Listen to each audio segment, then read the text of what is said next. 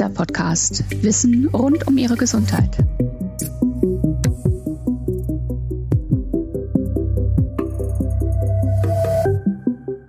Kennen Sie noch Vicky, der Wikinger und die starken Männer? Die kleine Zeichentrickfigur, die mit Halva und dessen Schiffsmannschaft erfolgreich Herausforderungen meisterte und sich bei jeder zündenden Idee die Nase rieb und rief, ich hab's. Und dabei zeigte, dass logisches Denken Muskelkraft stets überlegen ist. Ich spreche heute mit einem Forschenden der ETH Zürich, der Verstand und Muskelkraft miteinander kombiniert. Besser gesagt, der Mann setzt seinen Verstand mit Leidenschaft dafür ein, um eines der größten Probleme unserer Zeit zu lösen, die Sarkopenie, also den Muskelschwund im Alter. Ich spreche heute mit Claudio Vicelli vom Institut für molekulare Systembiologie an der ETH Zürich. Und er hat gerade eine Technik für datenbasiertes Krafttraining entwickelt, die vor allem für die Wissenschaft relevant sein dürfte. Hallo, Herr Vicelli, ich freue mich, dass Sie da sind. Schön, dass Sie sich die Zeit nehmen. Hallo Frau Schneider, vielen herzlichen Dank für die Einladung. Herr Vicelli, mal kurz vorab, damit die Hörer ein Bild von Ihnen bekommen. Sie sehen völlig anders aus als Vicky. Sie sind weder rothaarig, noch sind Sie klein, noch sind Sie schmächtig. Sie haben kurze braune Haare, wirken groß, durchaus muskulös und doch haben Sie etwas mit Vicky gemeinsam. Sie lieben es nämlich, Ihren Verstand einzusetzen. Sie sind ja derzeit Doktorand an der ETH Zürich und äh, jetzt müssen Sie uns erstmal erklären, molekulare Systembiologie, womit befasst sich dieses Feld der Forschung? Die Funktion biologischer Systeme wird üblicherweise auf der Ebene individueller biochemischer Mechanismen untersucht. Die Disziplin der Systembiologie hingegen betrachtet die Interaktionen zwischen einer Vielzahl von individuellen biologischen Elementen, wie zum Beispiel Genen, Proteinen und Metaboliten. Die daraus resultierenden Netzwerke miteinander agierender Elemente versuchen wir zu nutzen, um zu verstehen und vorherzusagen, wie beispielsweise Stoffwechsel, Zellteilung oder Entwicklungsprozesse ablaufen und wie es zu Krankheiten kommt. Mhm. In Ihrer eigenen Forschung beschäftigen Sie sich ja mit Modalitäten im Krafttraining, die einen Muskelaufbau auslösen. Warum richtet sich Ihr Forschungsinteresse ausgerechnet auf die Muskulatur und auf Krafttraining? Ich durfte an der ETH Zürich studieren, was ja per se schon ein Privileg ist. Die Gesellschaft hat mir das ermöglicht und ich möchte der Gesellschaft mit meiner Forschung etwas zurückgeben.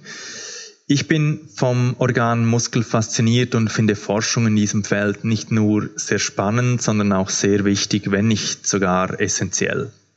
Im Alter setzt ein Prozess ein, der für uns fatal ist, nämlich der Muskelschwund, die sogenannte Sarkopenie.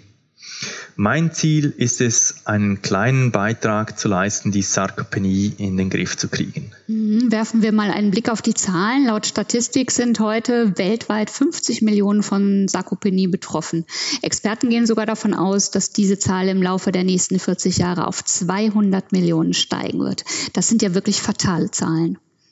Das ist richtig. Unsere Gesellschaft wird leider immer älter und die Zahlen sind wirklich fatal.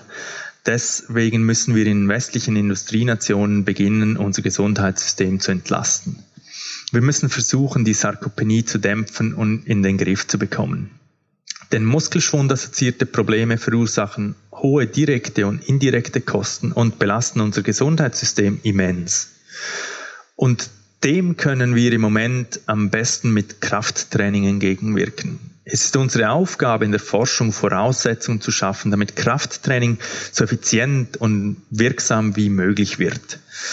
Der dadurch mannigfaltig erzeugte Nutzen trägt maßgeblich zu unserer muskelskeletalen Gesundheit und wesentlich darüber hinaus bei. Mhm. Sie haben jetzt in den letzten zwei Jahren im Rahmen Ihrer Doktorarbeit in Zusammenarbeit mit der Zürcher Hochschule für angewandte Wissenschaften, der ZHAW und Kieser Training eine neue Technik entwickelt, die gerade im wissenschaftlichen Magazin Plus publiziert wurde. Erzählen Sie mal, worum geht es da genau? Es geht darum, Krafttraining so objektiv und valide wie möglich zu beschreiben. Dazu eignen sich moderne Sensortechnologien, wie sie unter anderem in unseren Smartphones verbaut sind. Sie werden es uns ermöglichen, ein datenbasiertes Krafttraining zu erstellen. Ich habe nun eine Technik entwickelt, um Krafttraining künftig objektiv, zuverlässig, valid und vor allem praktikabel zu ermitteln und zu beschreiben. Und zwar mit einem sogenannten Real-World-Szenario. Damit meine ich in einem nicht kontrollierten Rahmen ohne Vorgaben zur Übungsausführung, sprich in der Praxis. Das war bislang so nicht möglich. Mhm. Nun gibt es aber ja verstärkt im letzten Jahrzehnt im Feld des Krafttrainings eine intensive Forschung. Das heißt auch zahlreiche Studien, in denen ja die Art des Trainings beschrieben wird. Was genau ist das Problem bisheriger Studien? In der Wissenschaft haben wir grundsätzlich häufig das Dilemma, dass wir Äpfel mit Birnen vergleichen. Bislang werden in Untersuchungen zum Krafttraining zwar standardmäßig das verwendete Gewicht, respektive der Widerstand, zumindest in der SI-Einheit Kilogramm, die Anzahl der Wiederholungen und der Trainingssätze sowie der Untersuchungszeitraum und die Häufigkeit der Einheiten beschrieben. Oftmals werden solche Angaben mit relativen Intensitäten ausgewiesen. Wir wissen aber seit längerem, dass diese Daten unzureichend sind, wenn es darum geht, Studien und Muskelanpassungen zu vergleichen und daraus Schlüsse für die Trainingspraxis zu ziehen. Naja, aber es sind ja schon relativ viele Daten, die Sie gerade äh, gesagt haben, die in diesen Studien beschrieben werden. Sagen Sie doch mal genau, warum reicht es nicht aus? Ein simples Beispiel. Sie können die gleiche Anzahl Wiederholungen sehr unterschiedlich ausführen. So können Sie eine Übung zum Beispiel sehr schnell und explosiv ausführen oder aber sehr, sehr langsam. Die exakte Beschreibung einzelnen Größen der Ausführung ist eben für die Forschung von entscheidender Bedeutung. In Studien bzw. Publikationen wird diesbezüglich aber nicht genügend stark differenziert. Es steht dann halt eben nur, die Probanden haben Krafttraining gemacht, beispielsweise über zehn Monate, zweimal wöchentlich zwei Sätze, zehn Wiederholungen an zehn Geräten. Mhm. Die Spannungsdauer ist ja nun eine wichtige Stellschraube im Krafttraining. Das heißt, dazu erhalte ich ja keine Informationen bislang. Das ist richtig. Bislang erfahren wir nichts über die tatsächliche Spannungsdauer, in der der Muskel effektiv mechanische Arbeit geleistet hat. Wir bleiben sowohl über die Dauer der konzentrischen oder der exzentrischen Phase im Unklaren, als auch über die gesamte Übungsdauer. Wie Sie aber schon gesagt haben, sind das wesentliche Stellschrauben, die entscheiden, ob Krafttraining zum Erfolg führt oder nicht. Am Schluss einer Publikation, an der die Limitationen besprochen werden, finden sich deshalb häufig Verweise dass die betrachteten Studien bezüglich der Intervention sehr heterogen sind. Bei einem allfälligen Vergleich muss man also Vorsicht walten lassen. Unser Ziel in der Wissenschaft muss es nun sein, diese Zeiten oder Indizes exakt zu erfassen und beschreiben zu können, um Studien vergleichbar zu machen. Dies ist die Grundlage, um gezielt weiterforschen zu können und letztlich Ableitungen für die Praxis treffen zu können. Jetzt könnte ich ja die äh, Spannungsdauer auch mit einer Stoppuhr messen. Wofür brauche ich eine besondere Technik? Ja, ganz so trivial ist das eben nicht. Nehmen wir das Beispiel Kiesertraining. Sie heben das Gewicht während der konzentrischen Phase an, halten es, senken es in der exzentrischen Phase wieder ab, halten es wieder und machen, sagen wir mal, zwölf Wiederholungen in 90 Sekunden. Wenn Sie jetzt die tatsächliche Dauer der einzelnen Phasen sowie die Gesamtspannungsdauer per Stoppuhr für alle Wiederholungen ermitteln wollten, brauchen Sie mehr als eine Stoppuhr und eine Person, die diese bedient. Für die Praxis ist das nicht praktikabel, vor allem bei einer hohen Anzahl Probanden. Bislang existierte keine praktikable Methode, diese Daten an Krafttrainingsmaschinen objektiv, valide und reliabel zu erfassen und zu beschreiben. Okay, und mit Ihrer Forschung versuchen Sie, diese Lücke nun zu schließen, beziehungsweise mit Ihrer Technik. Und dazu benutzen Sie eine ganz einfache Technologie, die ja viele Menschen tagtäglich nutzen, nämlich ein Smartphone. Genau. Meine Idee ist, dass Forschende und Trainierende mit ihrem eigenen Smartphone diese Zeiten akkurat und zuverlässig erfassen können. Und Smartphones besitzen eine Vielzahl von Sensoren. So hat jedes Smartphone eine Kamera, ein Mikrofon, einen GPS-Sensor, einen Kompass und unter anderem eben einen Beschleunigungssensor. Dieser Beschleunigungssensor ist nichts anderes als ein dreidimensionales Konstrukt, das Beschleunigung des Smartphones in allen drei Dimensionen misst. Anhand einer eigens programmierten App können wir aus dem abgeleiteten Geschwindigkeitsprofil dann akkurat sehr viele Daten herauslesen. Ähm, das Potenzial für die Wissenschaft, die eine solch hochskalierbare Lösung besitzt, ist immens. Stellen Sie sich vor, wenn viele Leute eine solche App benutzen würden und ihre persönlichen Kraftraumdaten der Wissenschaft in anonymisierter Form zur Verfügung stellen, könnten wir gesellschaftliche, muskoskeletale Probleme lösen, die unser Gesundheitssystem enorm entlasten würden. Hm, wie sind Sie denn jetzt vorgegangen und welche Daten können Sie tatsächlich auslesen? Wir haben die Methode an 22 Probanden getestet. Dazu haben wir sie an neun Geräten im Trainingszentrum des Akademischen Sportverbands Zürich zweimal zehn Wiederholungen ausführen lassen. In Bezug auf die Bewegungsausführung gab es jedoch keinerlei Vorgaben. Wir wollten dies so alltagsnah wie möglich gestalten. Das Smartphone haben wir auf den Gewichtsblock gelegt und dessen Beschleunigungssensoren haben während der Bewegung die Beschleunigung beim Heben und Senken der Gewichte gemessen.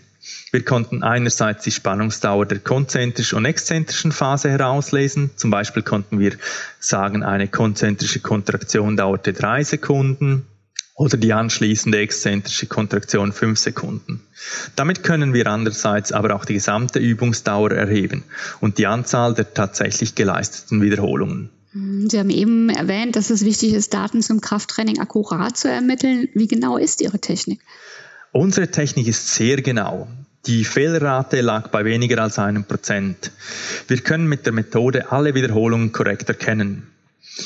Wie wir gesagt haben, haben wir in unserer Studie 22 Personen an neuen Geräten 20 Wiederholungen machen lassen. Das sind insgesamt Tausende an Wiederholungen.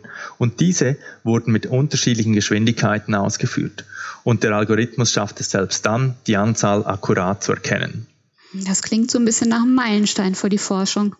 Also für mich persönlich ist es ein riesiger Meilenstein. Forschende wie Trainierende erhalten so die Möglichkeit, das Smartphone während Studien oder ihres eigenen Trainings einfach auf den Gewichtsblock aufzulegen und alle erforderlichen Daten automatisch erfassen zu können.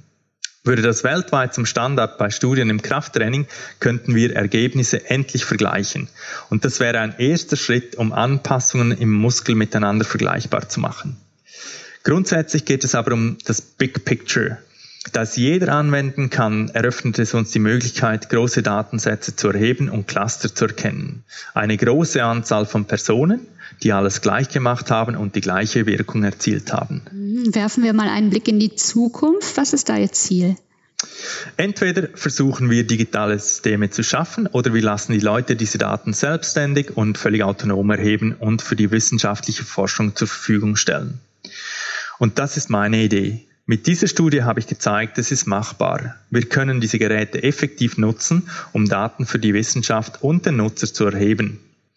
Übergeordnet ist es mein Ziel, eine datenbasierte, effiziente und effektive Entscheidungsmatrix im Krafttraining zu schaffen. Der Instruktor oder der Trainer bekommt nur über solche Berechnungen aus der Forschung mehr Daten, um den Kunden oder Patienten noch erfolgreicher zu behandeln. Verstehen Sie mich richtig. Es geht dabei nicht darum, den Menschen zu ersetzen. Es geht darum, den Menschen Werkzeuge in die Hand zu geben, die Arbeit besser machen zu können.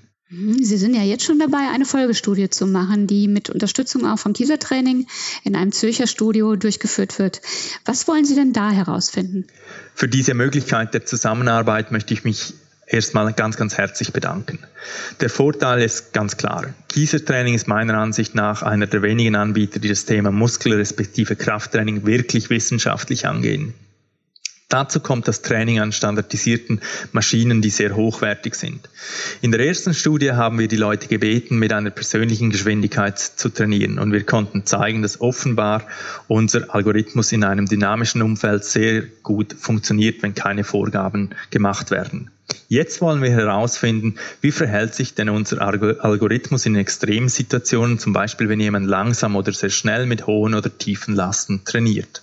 Hm, wann können wir da mit Ergebnissen rechnen? Wir gehen davon aus, dass das relativ zeitnah der Fall sein wird. Hm, was raten Sie denn jetzt als, selbst als Forschender anderen Studierenden, um die Muskelforschung weiterzubringen?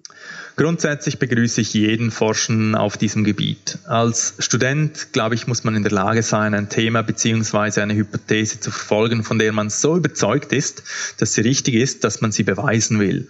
Auch dann, wenn 80 Prozent der Bevölkerung der Meinung sind, das ist Unsinn oder kann nicht funktionieren. Wenn man sich in solchen Feldern durchsetzen kann, liefert man einen großen Nutzen. Gerade in unserem Feld geht es weniger um das Lesen und Lernen der Grundlage. Klar gehört das dazu, aber dann geht es darum, dem Interesse so nachzugehen, dass alle Details geklärt sind. Dann betreibt man Forschung.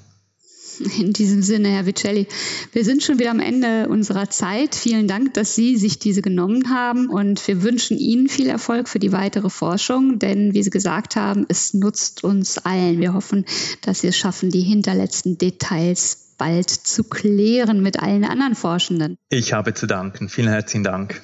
Ein Blick auf die Zahlen zeigt, wir müssen die Sarkopenie unbedingt in den Griff bekommen. Forschende der ETH Zürich haben eine bestechend einfache Methode entwickelt, im Krafttraining alle erforderlichen Daten automatisch zu erheben.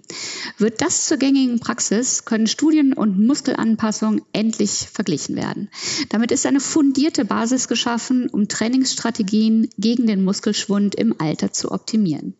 Liebe Hörerinnen und Hörer, ich bedanke mich bei Ihnen fürs Zuhören und freue mich, wenn Sie auch beim nächsten Mal wieder dabei sind. Bis dahin, bleiben Sie stark, bleiben Sie gesund.